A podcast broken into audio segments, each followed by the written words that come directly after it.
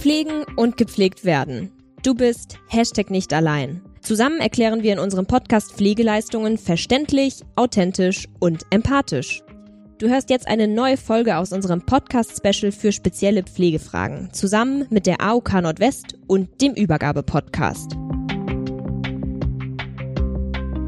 Hallo und herzlich willkommen zu einer neuen Folge Wir erklären Pflege, dem Podcast-Special der Übergabe in Kooperation mit der AOK Nordwest. Mein Name ist Christian Köpke und in der heutigen Folge widmen wir uns den Pflegeorten. Also ab wann ist eigentlich eine Pflegeeinrichtung sinnvoll und wie kann die Pflege von Angehörigen zu Hause geleistet werden? Diesen und natürlich vielen weiteren Fragen werden wir heute nachgehen. In der letzten Episode haben wir mit Moritz Hering über das Thema der Verhinderungspflege gesprochen und da haben wir die Fragen beantwortet, was kann ich denn tun, wenn ich irgendwie eine Auszeit brauche oder die Pflege meiner Angehörigen aufgrund von beruflichen Verpflichtungen nicht mehr leisten kann. Moritz Hering gibt hier wertvolle Antworten auf diese und natürlich noch viele weitere Fragestellungen. Doch nun zu meinen Gästinnen. Ich sitze hier nämlich mit zwei Frauen, und zwar Doreen Stadi und Heike Tams. Beides Experten, mit denen ich heute die wichtigen Informationen bespreche. Hallo Frau Stadi, hallo Frau Tams. Moin. Moin. Schön, dass Sie da sind. Ich würde vorschlagen, dass wir Sie erstmal kennenlernen. Mit wem fange ich an? Sehr gerne mit mir. Frau Stadi, wer sind Sie? Mein Name ist Doreen Stadi und ich bin Pflegeberaterin und das ist eine total witzige Geschichte, dass ich heute hier sitze, meine ersten Erfahrungen habe ich eigentlich gesammelt schon in der Schulzeit. Da habe ich ehrenamtlich gearbeitet in einer stationären Pflegeeinrichtung. Habe ganz viele Erfahrungen gesammelt, fand das ganze Thema super spannend. Und dann fehlte mir ganz viel Mut. Mir fehlte einfach der Mut, da in die Pflege zu gehen und vielleicht eine Ausbildung zu machen oder ein Studium zu machen. Also bin ich in der Verwaltung der AOK gelandet und habe da erstmal eine Verwaltungsausbildung gemacht. Und dann hatte ich nach einer Zeit die super tolle Chance, mich weiterzubilden und habe ganz viele pflegerische Sachen gelernt, dass ich jetzt Pflegeberaterin bin seit einigen Jahren. Und das ist dann jetzt vermutlich auch Ihre Stellenbezeichnung?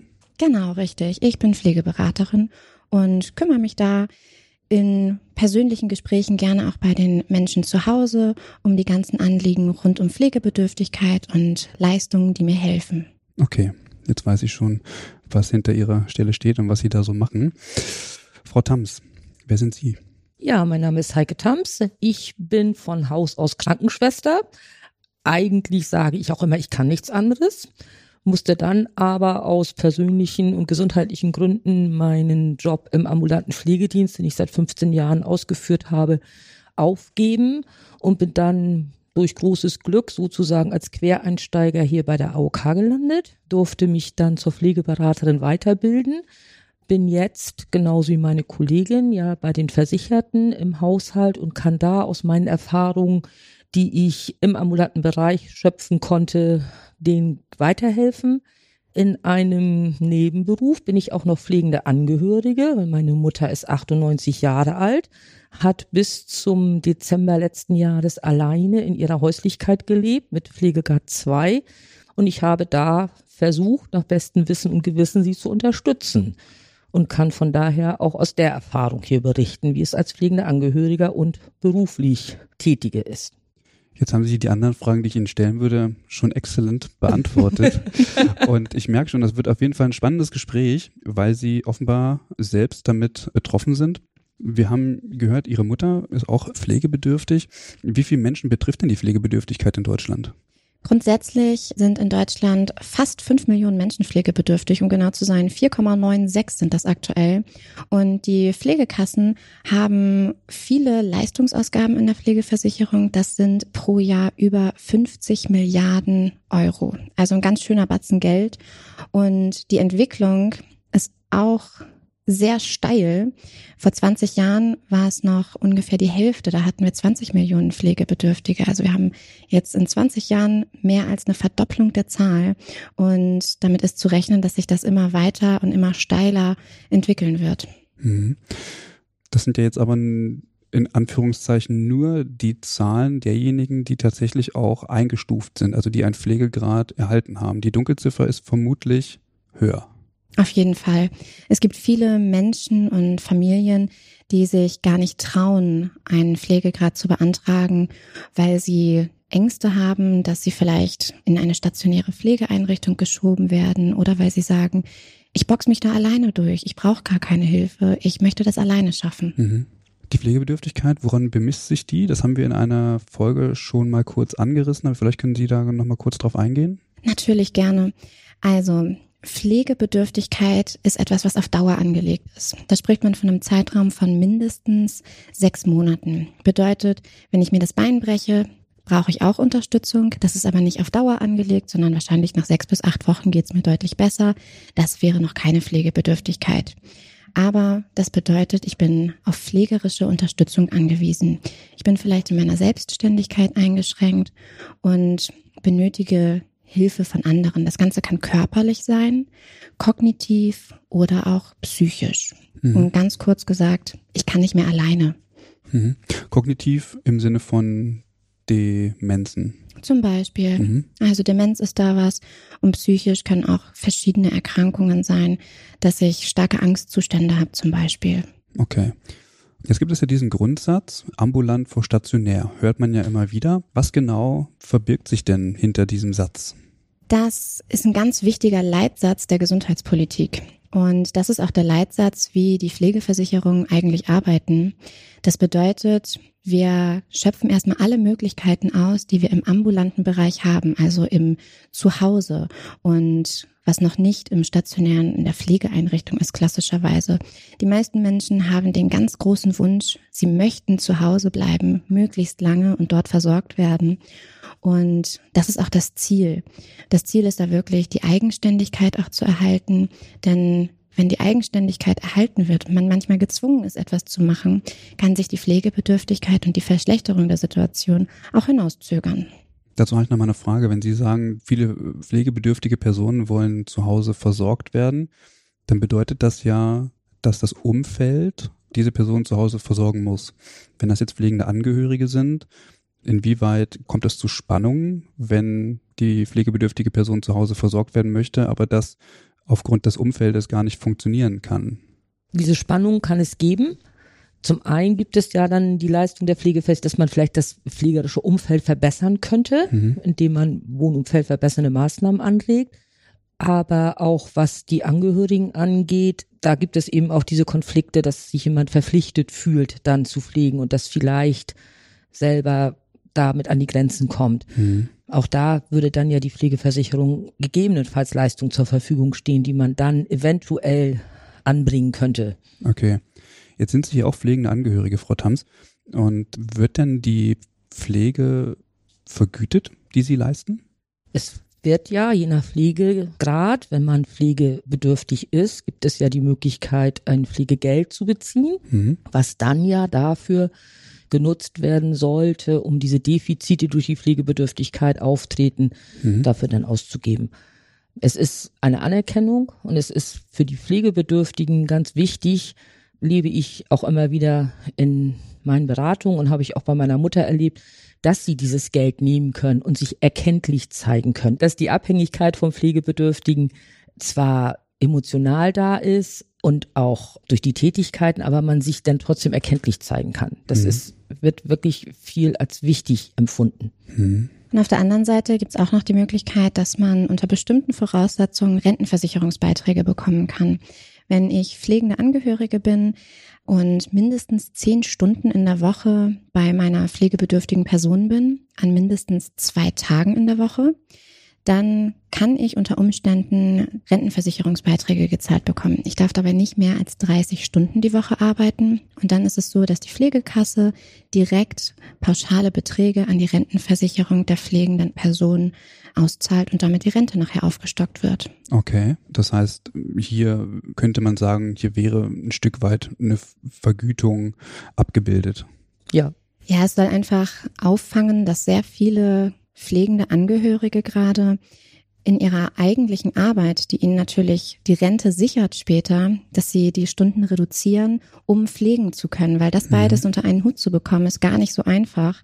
Und die sollen aber später im Alter nicht benachteiligt sein, weil die sich engagiert haben und weil die den Einsatz gezeigt haben, ich pflege meine Angehörigen. Jetzt haben Sie ja gesagt, es gibt rund fünf Millionen pflegebedürftige Personen in Deutschland. Und diese Daten liegen ja bei den Pflegekassen. Inwieweit wird denn diese Versorgung durch Angehörige jetzt kontrolliert oder gibt es da überhaupt eine Kontrolle drüber? Das ist eine schwierige Frage. Eine direkte Kontrolle, dass da jemand ganz unangekündigt vor der Tür steht und mal anklopft und sagt, ich bin die Pflegekasse, ich möchte jetzt mal einen Kontrollgang machen, das gibt es nicht. Aber die Pflegedienste, die sind da eine ganz große Hilfe und mit denen stehen wir im Austausch. Da gibt es, wenn nur Pflegegeld bezogen wird, die Beratungsbesuche. Je nachdem, wie hoch der Pflegegrad ist, muss das einmal im Quartal, also vierteljährlich sein oder einmal im halben Jahr. Und die schreiben dann ein Protokoll, die machen ein ganz nettes Gespräch und gucken dann, ist alles gut, wie geht es den Pflegebedürftigen, sind die gut versorgt, aber auch wie geht es den Angehörigen, sind die vielleicht überfordert, brauchen sie Entlastung.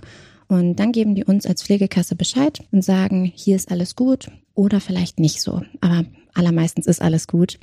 Und ist ein Pflegedienst sowieso schon regelmäßig im Einsatz, weil der vielleicht zweimal die Woche zum Duschen kommt oder beim Anziehen hilft, dann würde der Pflegedienst, wenn da was nicht in Ordnung ist, zu uns kommen und sagen, hier ist irgendwas nicht ganz gut und uns die Hinweise geben. Mhm. Aber das Ganze kann auch durch den medizinischen Dienst festgestellt werden. Wenn der einen Hausbesuch macht oder ein Telefonat für die Feststellung, liegt ein Pflegegrad vor oder muss ein höherer Pflegegrad vergeben werden, dann gibt auch der medizinische Dienst da die Info, hier ist in der Versorgung etwas nicht ganz in Ordnung. Jetzt wissen wir ja, und das ist ja so ein Ausspruch, der größte Pflegedienst in Deutschland sind die Angehörigen. Moritz Hering hat das auch gesagt. Und jetzt ist natürlich die Frage, wo und von wem werden denn tatsächlich die Menschen mit Pflegebedarf so versorgt? Also ist es tatsächlich so, dass die Angehörigenpflege so weit verbreitet ist oder ist die professionelle Pflege hier tatsächlich ein größeres Feld? Also grundsätzlich sprechen wir erstmal von 80 Prozent der pflegebedürftigen Menschen, die zu Hause gepflegt werden. Mhm. Und das sind sogar knapp über 80 Prozent. Und dabei werden durch die Angehörigen über 60 Prozent gepflegt. Das heißt, es bleibt nur ein kleiner Teil von knapp 20 Prozent, wo das ausschließlich über professionelle Pflege läuft. Aber Angehörigenpflege bedeutet nicht, dass ich komplett alleine dastehe. Angehörigenpflege ist genauso, ein Pflegedienst unterstützt mich dabei oder vielleicht eine Tagespflegeeinrichtung entlastet mich. Und das Ganze findet auch überwiegend zu Hause statt. Da sind die allermeisten Menschen und die meisten Menschen sind auch in Pflegegrad zwei oder drei.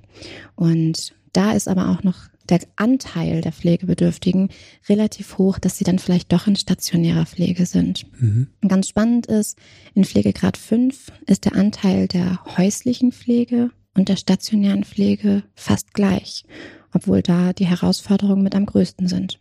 Dann kann man aber eigentlich auch davon ausgehen, dass bei Pflegegrad 5 häufig die professionelle Pflege mit im Einsatz ist, oder? Definitiv. Mhm. Da ist es ganz häufig so, dass das eine Kombination ist.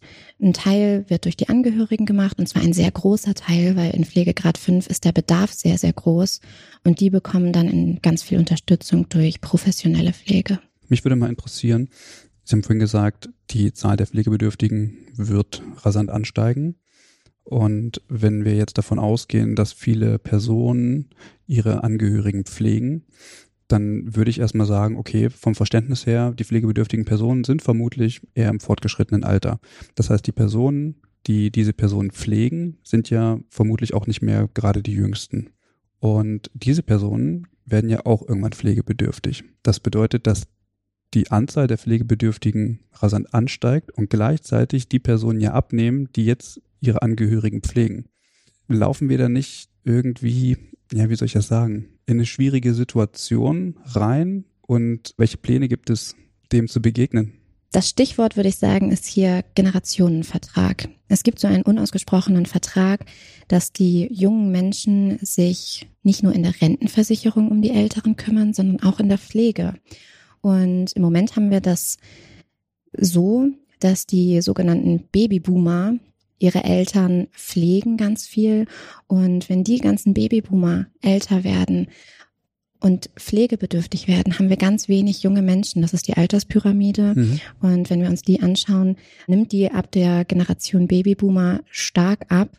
Und wie da dem Ganzen begegnet wird, ist ein großes Problem. Das ist auch ein großes politisches Problem. Da greift eigentlich auch der Begriff Pflegenotstand. Und es wird viel versucht zu machen, aber ich würde sagen, konkrete Pläne, die eine gute Lösung sind, gibt es noch nicht, die auf Dauer angelegt sind.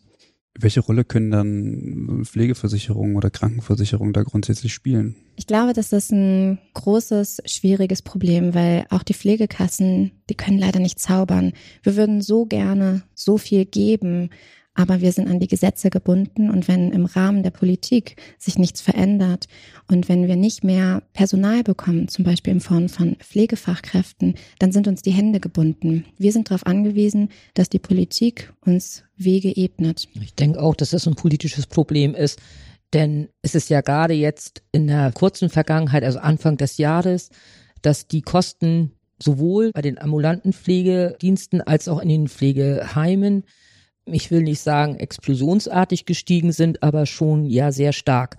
Und damit sind viele Pflegebedürftige an ihre Grenzen gekommen, mhm. weil die Generation, die jetzt pflegebedürftig sind, sind Kriegskinder sozusagen und haben große Schwierigkeiten, Hilfe, sprich Geld vom Amt anzunehmen und dann sozialhilfepflichtig zu werden.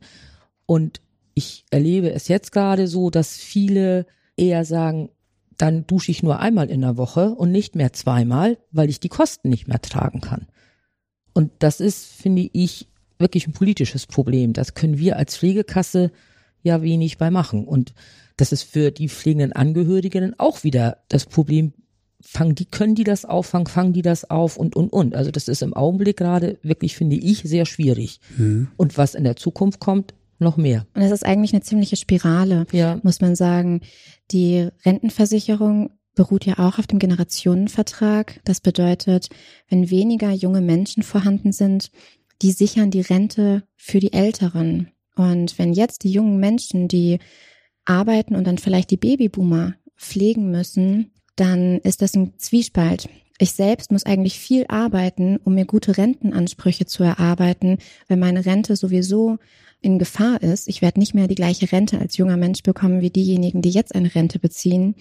Und gleichzeitig, wenn ich aber meine Angehörigen pflegen möchte, kann ich nicht mehr so viel arbeiten, dass das sichergestellt ist, dass ich dann später eine gute Rente bekomme. Jetzt haben Sie als Pflegeberaterin ja einen guten Einblick darüber, wer denn die Person zu Hause versorgt. Können Sie mm, ein paar Einblicke geben, was das für Personen sind? Also sind es eher Frauen oder Männer? In welchem Alter befinden die sich so? Kann man da bestimmte Charakteristika festmachen? Grundsätzlich sind es mehr Frauen als Männer. Das kann man sagen. Und die allermeisten sind auch schon im Alter der Pension. Also, dass sie schon im Ruhestand sind, in Rente sind, wie auch immer. Hat einfach den Hintergrund, dass die Pflege meistens zuallererst zwischen den Partnern untereinander gemacht wird. Also, dass ich meinen Ehemann pflege oder meine Ehefrau. Und dadurch kommt einfach dieses hohe Alter auch zustande und dass ein relativ großer Teil ein höheres Alter hat. Und dann die Best Ager, Babyboomer, wie auch immer man sie nennen möchte, die sind auch ein ganz großer Teil. Dazu kann Heike gleich bestimmt auch ein bisschen mehr erzählen, weil sie da ja voll ins Radar fällt. Und man kann aber dann auch noch sagen, dass die allermeisten die pflegen zwischen fünf und sieben Tagen die Woche und die sind im Schnitt mindestens eine Stunde da, eher ein bis drei Stunden. Also sie verbringen wirklich viel Zeit mit der Pflege und die allermeisten Menschen, hat man festgestellt in Befragungen, sind auch bereit zu pflegen. Das ist nur ein Anteil von ungefähr 25 Prozent der Menschen, die sagen, ich kann mir das auf gar keinen Fall vorstellen. Problematischer ist es eher, dass sie sagen, ich kann es nicht, weil mir Privates im Weg steht. Das ist eher ein Grund bei Frauen. Bei Männern ist es häufiger, dass sie sagen, ich würde ja gerne, aber ich kann nicht aufgrund beruflicher Situationen. Warum pflegen? Angehörige, ihre Angehörigen? Das ist teilweise aus Pflichtgefühl. Das gehört sich so. Das ist auch dann generationsübergreifend. Pflichtgefühl von beiden Seiten. Ich habe mich um deine Kinder gekümmert, also sprich um die Enkel der Pflegebedürftigen. Jetzt bist du dran, dich um mich zu kümmern. Mhm. Die emotionale Nähe. Vielfach ist es bei den Pflegebedürftigen auch so, dass sie kein Vertrauen zu anderen haben, teilweise aufgrund Erkrankung, auch kognitiver Veränderung oder so, und das absolut nicht zulassen wollen, dass jemand Fremdes in die Wohnung kommt. Mhm. Das in die Wohnung ist das eine und die körperliche Pflege dann nochmal das andere. Es ist ja jetzt so die Generation, die jetzt gepflegt wird, sind ja teilweise auch sehr noch schambesetzt und sich dann vor fremden Menschen auszuziehen und geduscht werden zu müssen, können manche gar nicht ertragen und dann fühlen sich einfach Angehörige auch verpflichtet, das dann zu tun. Mhm. Mögen sich dann auch nicht durchsetzen oder wie auch immer, wenn sie es denn können, mhm. ne? wenn die Voraussetzungen halt auch da sind. Frau Schadi, Sie haben gerade gesagt, dass viele Angehörige sich also an ihre Grenzen kommen aufgrund von zeitlichen Engpässen. Wie ist das denn mit fachlichen Themen? Also gibt es denn auch Angehörige, die sagen, ich kann es nicht, weil ich nicht weiß, wie es geht? Also diese Situation wird es ja vermutlich auch geben, oder? Ja, aber ich würde sagen, nicht so häufig, weil Pflegebedürftigkeit kann ganz plötzlich auftreten, aber das ist nicht die Regel. Allermeistens ist es dann so, dass das schleichend kommt und dann wächst man langsam in diese Situation hinein und wächst auch mit seinen Aufgaben. Und dann gibt es auch immer die Möglichkeit, wenn man an dem Punkt ist und sagt, okay, bis hierhin habe ich es gut geschafft und jetzt komme ich nicht weiter, dann kann man sich da auch Unterstützungsangebote holen, dass man da nochmal Tipps und Tricks an die Hand bekommt. Wenn ich jetzt als angehörige Person meine Angehörigen nicht mehr pflegen kann, welche Alternativen habe ich denn dann? Also ist in erster Instanz dann das Pflegeheim angesagt oder gibt es da noch andere Optionen? Es ist ja die Frage, welcher Situation man dann ist. Hat man als pflegender Angehörige bis jetzt komplett alleine gepflegt, mhm. dann würde ja in erster Linie ambulant vor stationär die Möglichkeit bestehen, sich die Profis mit heranzuholen. Also einen ambulanten Pflegedienst. Einen ambulanten Pflegedienst mit mhm. ins Boot zu holen. Das ist mal das Erste. Dann gibt es die anderen Entlastungsleistungen, wie zum Beispiel einfach nur die Tagespflege. Ich pflege als pflegender Angehöriger weiter, aber der Pflegebedürftige geht ein bis einige Einrichtungen bieten auch sogar sieben Tage an in die Tagespflege. Dann bin ich als pflegender Angehöriger schon mal entlastet. Der Pflegebedürftige ist den Tag nicht nur untergebracht, sondern wird gut versorgt, weil die Anregungen einer Tagespflege sind ja viel effektiver, viel größer, viel besser, wie immer man das ausdrücken will, als ich das zu Hause leisten kann. Mhm. So, das sind einmal die Unterstützungsmöglichkeiten, die ich so direkt nehmen kann. Ich kann mir natürlich auch über die Verhinderungspflege Hilfe holen, dass mich andere Personen entlasten, die dann aus dem näheren Umfeld, aus der Familie, aus Freundes, Bekanntenkreis. Also da gibt es dann schon erstmal kurzfristige oder auch langfristige Unterstützungsmöglichkeiten. Wir haben ja in der letzten Folge auch schon gehört, wenn ich im Urlaub bin, dann kann ich ja die Verhinderungspflege eben auch nehmen, um diese kurzzeitige Unterbrechung zu überbrücken. Ich frage mich, wenn ich jetzt in so eine Pflegesituation komme, in der ich Gott sei Dank nicht bin, was für Bedürfnisse haben dann pflegende Angehörige? Können Sie da ein bisschen was aus Ihrer Erfahrung sagen? Naja, als pflegende Angehörige möchte ich auch gesehen werden. Ich möchte, dass der Pflegebedürftige auch anerkennt, was ich leiste, dass das auch vom Umfeld anerkannt wird, von der eigenen Familie oder auch von Freunde, Nachbarn, auch der Pflegebedürftigen. Es klappt manchmal nicht ganz so gut. Und ich möchte auch, obwohl ich die Verantwortung habe oder die Verantwortung übernommen habe, den Pflegebedürftigen zu unterstützen, möchte ich trotzdem auch noch ein bisschen meinen Freiraum haben, ohne schlechtes Gewissen. Wenn ich mir über die Veränderungspflege oder einfach so organisiert sage, nein, ich kann heute nicht, dann möchte ich das auch machen können, ohne dass ich ja, mir selber ein schlechtes Gewissen machen muss oder ein schlechtes Gewissen gemacht bekomme, zum Beispiel. Mhm. Einfach noch selbst ein Mensch sein mit genau. einem eigenen privaten Leben und eigenen Bedürfnissen. Ne? Ja. Sind das auch so die hauptsächlichen Herausforderungen, vor die Sie dann gestellt werden? Also eigenen privaten Dingen nicht mehr nachgehen zu können oder gibt es noch weitere Herausforderungen, die Sie in Ihrem Alltag dann so erleben? Also das ist eigentlich so das Hauptsächliche, mhm. dass man diesen Spagat jetzt auch noch Beruf, Pflegebedürftiger und eigenes Leben, mhm. den hinzukriegen. Das ist eigentlich so die Herausforderung, die ich A, persönlich erlebt habe und erlebe und auch in meinen Beratungen immer wieder höre.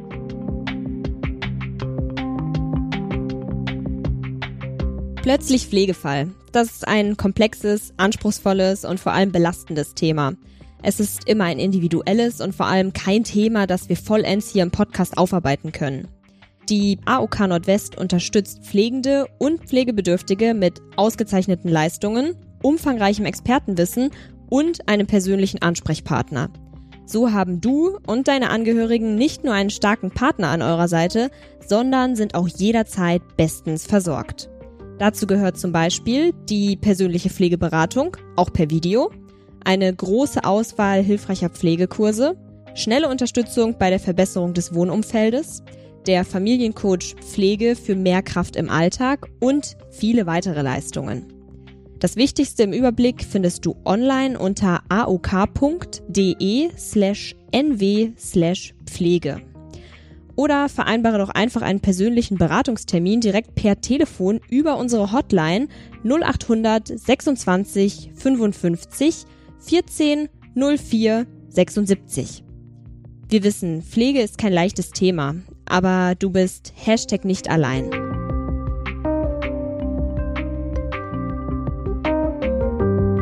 Wie ist es denn, wenn man in dieser Situation ist? Da muss man ja vermutlich sehr auf sich achten, weil man diese Belastung natürlich hat. Worauf muss man dann besonders achten? Also gibt es körperliche Zeichen, weil einem zum Beispiel Hilfsmittel fehlen, Rückenprobleme bekommen oder ähnliches? Und gibt es auch psychische Zeichen, die man vielleicht nicht sofort bemerkt, aber auf die man so achten sollte, damit sich das nicht irgendwie dramatisiert? Es gibt mit Sicherheit beides, genauso wie Sie gesagt haben. Erstmal die körperlichen Anzeichen, genau wenn Hilfsmittel fehlen wenn man immer wieder falsche Arbeitsabläufe macht, die man nicht besser weiß, sich so angeeignet hat. Das ist, finde ich, noch relativ einfach herauszufinden, mhm. wie machen um Sie, dann wie, abzustellen. Wie könnte man, wie funktioniert das? Naja, wenn ich eben meine Mutter dusche und dabei immer Rückenschmerzen habe und dann denke, so, wie kann ich das denn jetzt machen? Nun bin ich Pflegefachkraft, aber es gibt ja doch die Möglichkeit, sich dann über den Beratungsbesuch, den Frau Stadi vorhin erwähnt hat, sich an den Pflegedienst zu wenden und sich nochmal schulen zu lassen. Wie mache ich das jetzt besser? Ist vielleicht dieses Hilfsmittel, was ich jetzt habe, nicht mehr so gut geeignet, weil die Situation sich geändert hat, sondern ich brauche ein anderes Hilfsmittel. So, das ist, finde ich, noch so einigermaßen gut dann machbar. Mhm. Viel schwieriger sind die psychischen Komponenten. Dieses eventuell sich gestresst fühlen, anderen Personen gegenüber, ja, ich will nicht sagen ungerecht sein, aber vielleicht mich nicht so zu verhalten, wie es eigentlich meine Art ist. Mhm. Das herauszufiltern und dann darauf zu kommen, dass es vielleicht an der Überlastung liegt und sich das einzugestehen, das ist sehr viel schwieriger. Da ist manchmal gut, wenn man Input von außen hat, also aus dem eigenen Freundeskreis dann vielleicht, die dann sagen, Mensch, Meinst du nicht, dass das ein bisschen viel ist und an welcher Stellschraube könnte man drehen? Das ist dann teilweise ganz wichtig, dass man auch mit anderen darüber in Kontakt bleibt und sich austauschen kann und vielleicht da Hilfe bekommt. Will man das denn? Das ist ganz unterschiedlich, je nachdem, wie man reflektiert ist. Manchmal ist das gut, wenn jemand einen drauf anspricht und sagt, so und so, mach mal, aber es kommt immer auch auf die Situation zwischen Pflegebedürftigen und Pflegepersonen an, wie das dann so mhm. harmoniert. Okay. Und wie man selber drauf ist, ob man das gut ab kann. Aber das ist ja in jeder Situation so.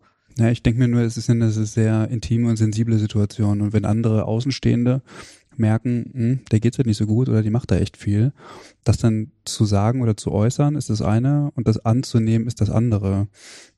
Man Klappt manchmal nicht gleich. Mhm. Aus eigener Erfahrung muss ich vielleicht setzen und bei nächster Gelegenheit nochmal drüber nachdenken und dann vielleicht kommt es. Mhm. ja, da war ja doch nicht so ganz verkehrt, was die Freundin oder wie auch immer gesagt hat. Mhm. Und ich glaube, Transparenz hilft auch ganz Ja. gut. Also wir beide sind Kolleginnen, wir arbeiten auch zusammen und anfangs hat Heike ja schon erzählt, dass ihre Mutter jetzt einen längeren Krankenhausaufenthalt hatte und da ist sie ganz offen mit umgegangen in unserem Team, in dem wir arbeiten und hat gesagt, das macht mir zu schaffen und das hat ganz viel Verständnis bei uns ausgelöst. Und wir haben, glaube ich, als Team versucht, immer ein offenes Ohr zu haben und sie so zu bestärken, wie sie es gerade braucht und auch bei der Arbeit zu entlasten. Also uns als Team hat das gut geholfen, dass sie da so transparent mit umgegangen ist. Und das vermeidet, glaube ich, auch Konflikte. Zudem hätte ich ein Beispiel, was einem nicht gut tut. Und wenn jemand von außen dann, ich habe bei meiner Mutter auch die Einkäufe übernommen im Anfang. Und war, das habe ich ja auch gemerkt, aber nicht wahrhaben wollen, durch diese Einkauf müssen gestresst, weil meine Mutter dann den Wunsch geäußert hat, den Artikel aus dem Geschäft A zu haben, den nächsten Artikel aus dem Geschäft B und den übernächsten Artikel aus dem Geschäft C. Und ich wollte ja diesen Wunsch erfüllen und habe das gemacht und war dadurch gestresst. So, und dann hat irgendwann meine Tochter zu mir gesagt, Mama, was machst du da eigentlich? Und ja, und Oma möchte ja, und dann haben wir drüber gesprochen und nein, das stimmt so nicht. Hm, hm. So, und dann habe ich dann irgendwann in meinem stillen Kämmerlein das sacken lassen und habe gedacht, hm, sie hat ja doch recht. So, was machen wir? Das hat also gedauert. Es war nicht von gleich auf sofort. Habe ich ein Gespräch mit meiner Mutter geführt und ja, aber ich möchte das doch. Und sie hat mir ihre Gründe dargelegt, warum sie Geschäft A, B und C möchte. Und ich habe gesagt, das ist. Und dann haben wir eine Lösung gefunden, indem ich nämlich jemanden gefunden habe, der die Einkäufe macht. Und die ist nur noch in Geschäft A gegangen und es hat auch geklappt. Und ich hatte aber mit den Einkäufen nichts zu tun und meine Mutter war trotzdem zufrieden. Mhm. Einfach, dass man sich selbst auch so unter Druck setzt und selbst die Anforderungen so hoch steckt. Ja, ich wollte ja, warum auch immer, ihr diese Wünsche erfüllen, gute Tochter sein, keine Ahnung. Und es ging auch anders. Also mit, mit uns beiden ging es nicht, dass ich gesagt habe, kann ich denn das nicht alles nur bei A kaufen? Mhm. Nein, das wollte sie nicht. Aber jemand Fremdes, der hat es dann gemacht. Und Mhm. sie war trotzdem zufrieden. Es war jetzt also nicht so, dass sie dann jetzt unglücklich war, dass das so nicht geklappt hat. Ja, dann ist das jetzt so. Das, Das- ist dann so das Tochter-Mutter-Verhältnis auch noch. Mhm. Also was sich auch in den Beratungen bei vielen pflegenden Angehörigen sich manchmal als ja schwierig ergibt. Das heißt, so aus diesem Verantwortungsgefühl, aus diesem Pflichtbewusstsein herauszukommen, wäre eine Möglichkeit zu sagen, okay, ich nehme deine Bedürfnisse ernst, aber ich gebe sie ab. Dass ich das quasi nicht mache, dass wir kein Problem miteinander bekommen, dass trotzdem aber die Aufgabe erledigt ist, so dass ich mich Ja. um andere Dinge kümmern kann. Genau. Mhm. Das hat in unserem Fall, muss nicht überall, aber es hat in unserem Fall gut geklappt. Wir waren alle damit zufrieden. Nicht Mhm. nur ich, auch meine Mutter, mit der habe ich gesprochen und die Frau, die das gemacht hat, für die war das in Ordnung. Mhm. Aber diesen Schritt zu gehen ist bei vielen sehr, sehr schwierig und mit einem großen inneren Schweinehund vielleicht auch verbunden. Mhm. Das erleben wir in unseren Beratungen immer wieder, dass die Menschen sich schwer damit tun, etwas abzugeben, sich vielleicht auch einzugestehen, es würde mir besser gehen, wenn ich diese Aufgabe abgebe. Das ist häufig Ja. gar nicht so Ja. leicht. Das sagt sich jetzt so super leicht und du hast es geschafft, aber der Weg dahin war wahrscheinlich nicht einfach. Nein, das war schon, ja, auch von beiden Seiten mit Tränen verbunden und, und, und so. Wir sind dann auch beide sehr emotional, meine Mutter und ich. Aber da auch erstmal hinzukommen. Und das war, in dem Fall war es nun meine Tochter, die den Input gegeben hat, die gemerkt hat, da ist was nicht so mehr, wie es sein soll. Mhm. Ne? Ja, aber wie du sagst, sich das einzugestehen und dann auch das versuchen zu bearbeiten, ist auch bei vielen von unseren Kunden nicht immer einfach. Hat das was mit Versagen zu tun? Irgendwo sicherlich schon. Gibt es die Angst zu versagen in so einer Situation? Ja. Es ist kein Versagen. Mhm. Ne? Es ist kein Versagen. Ich glaube, dass viele das so ansehen, dass ich irgendwas nicht mehr schaffe. ne, dass ich irgendwas nicht mehr machen kann. Das wird als Versagen angesehen. Es ist aber überhaupt kein Versagen zu sagen, ich schaffe es nicht mehr. Als Außenstehende würde ich sagen, auf gar keinen Fall ist das ein Versagen. Aber das kann ich auch sagen, weil ich nicht in dieser Situation bin. Kann ich sagen, hier liegt überhaupt kein Versagen vor. Das ist einfach ein Selbstschutz und eine Selbstachtung, dass ich schaue, ich bin ein Mensch, ich habe Bedürfnisse, auf die muss ich hören. Ich muss gucken, dass es mir gut geht, weil wenn ich als Pflegeperson wegbreche, weil ich mich so überlastet habe, vielleicht auch über einen längeren Zeitraum, dann ist das viel, viel schlimmer, als wenn ich jetzt peu à peu, also ganz langsam, Schritt für Schritt die ein oder andere Aufgabe abgebe und mir Unterstützung hole. Das ist überhaupt kein Versagen und man muss da wirklich versuchen, in sich selbst zu gehen und zu gucken, wie viel Kraft habe ich? Geht es mir gut dabei und bin ich gesund dabei? Hm. Es wird aber vielfach vom Umfeld, also nicht von jetzt in meinem Fall von meinem persönlichen Umfeld, sondern zum Beispiel auch vom Umfeld meiner Mutter als so angesehen. Warum macht deine Tochter das denn nicht mehr? Die geht doch für sich sowieso einkaufen. Dann kann die doch deine drei Teile mitbringen. So eine gesellschaftliche ja. Erwartungshaltung, ja. Ja. dass es für selbstverständlich gesehen wird von einigen Menschen. Du musst doch. Ja. Du bist ihr was schuldig. Dabei muss man ja gar nicht. Es gibt ja genügend Unterstützungsleistungen und Sie sind dann die Person, an die ich mich wenden kann, wenn es mir zu viel wird. Wie können Sie mir dann in so einer Situation helfen? Wir gucken uns die Situation an, in der Sie jetzt gerade sind mhm und beraten dann, welche Entlastungsmöglichkeiten es für die pflegenden Angehörigen, welche Unterstützungsmöglichkeiten es für die Pflegebedürftigen gibt.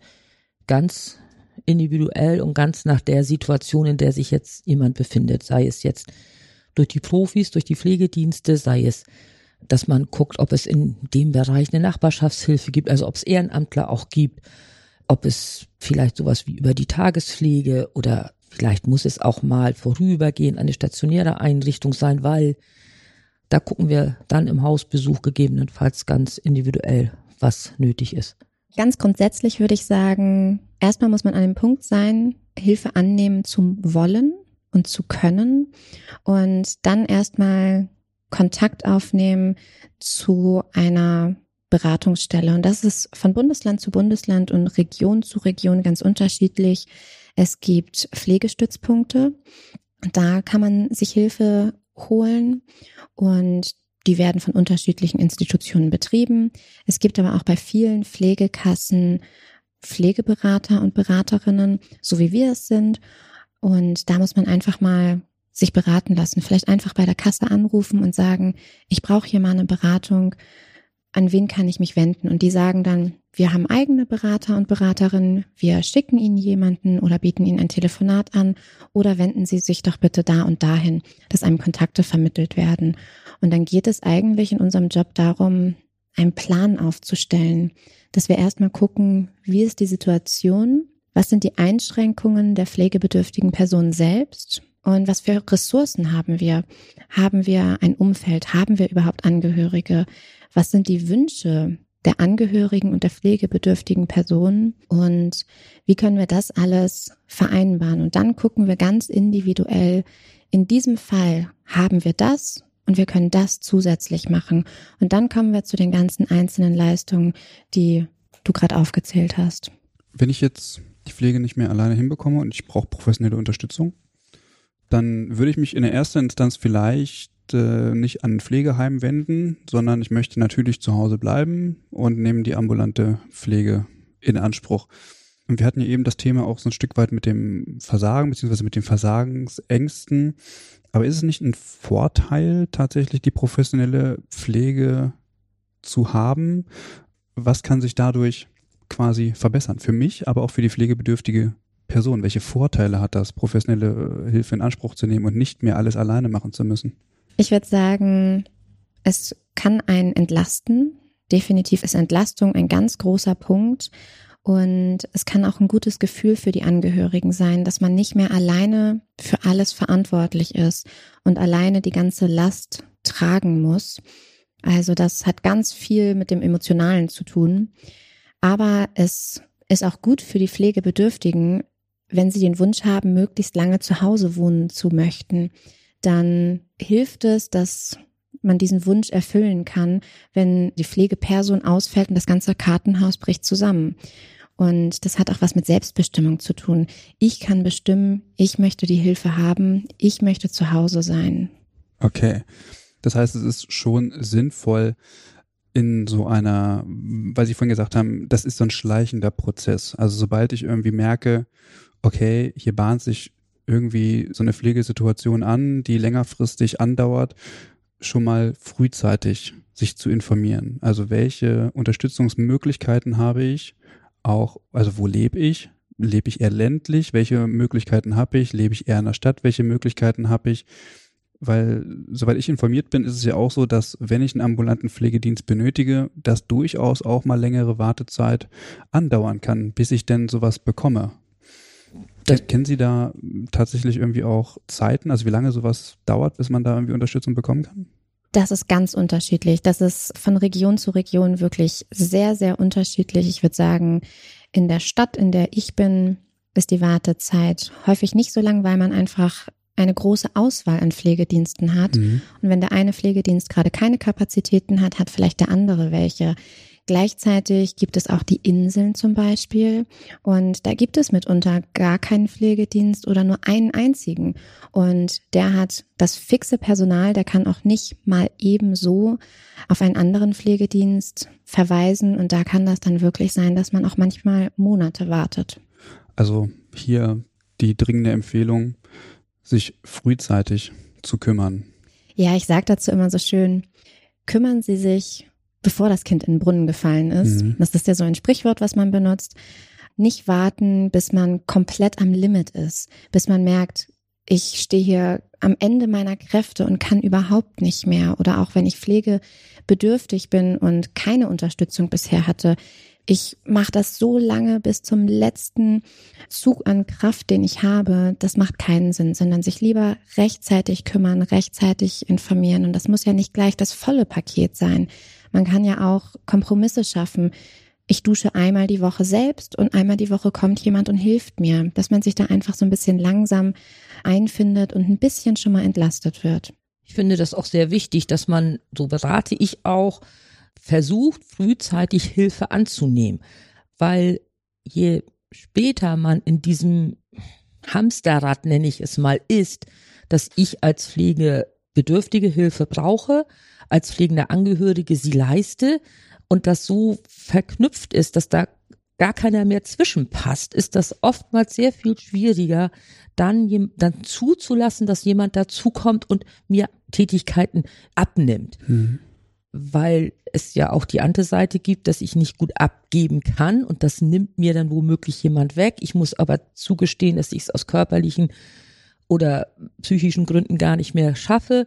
Der Pflegebedürftige ist das gar nicht gewohnt, dass das jemand Fremdes macht. Also das ist manchmal sehr schwierig und deshalb versuche ich da auch eben genauso wie du eben gesagt hast, dahingehend zu beraten, frühzeitig Hilfe anzunehmen. Nicht das volle Programm, sondern einfach anfangen mit einmal die Woche kommt jemand. Auch gerade bei Menschen, die kognitiv anfangen, sich zu verändern, ist es ganz wichtig, frühzeitig fremde Personen in den Haushalt mit einzubeziehen, sei es dann nur über so niederschwellige Angebote, aber da ist schon mal jemand, der kommt einmal in der Woche und der saugt Staub. Das zuzulassen ist schon manchmal ein ganz großer Schritt. Also von daher ist es ganz wichtig, versuchen offen zu sein, um Hilfe anzunehmen. Auf welchem Level jetzt auch immer, aber mhm. überhaupt von beiden Seiten. Mhm. Sowohl von Pflegebedürftigen als auch von den pflegenden Angehörigen. Wenn ich als pflegender Angehörige ausfalle, dann brauche ich ja ohnehin Hilfe. Also weil ich zum Beispiel jetzt einen kaputten Rücken habe oder weil ich irgendwie an meine Grenzen gekommen bin oder wie auch immer. Also wenn die Situation eskaliert, dann brauche ich ja sowieso externe Unterstützung. Also wäre es vielleicht total sinnvoll zu sagen, okay, ich achte hier auch auf mich selbst und hole mir jemanden rein, der uns unterstützen kann. Ich muss nicht alles abgeben und ich gibt Bereiche, die ich auch selber noch übernehmen möchte oder die andere nicht übernehmen sollen. Aber grundsätzlich kann ich mich darauf verlassen, dass das, was ich nicht machen kann oder wie auch immer, dann auch erledigt wird. Das ist richtig, nur an dem Punkt, ich kann irgendwann nicht mehr, das bedenken ganz viele nicht, weil das wird weggeschoben. Das mhm. wird ja verdrängt, wie auch immer. Ich kann das schon, ich schaffe das schon und und und.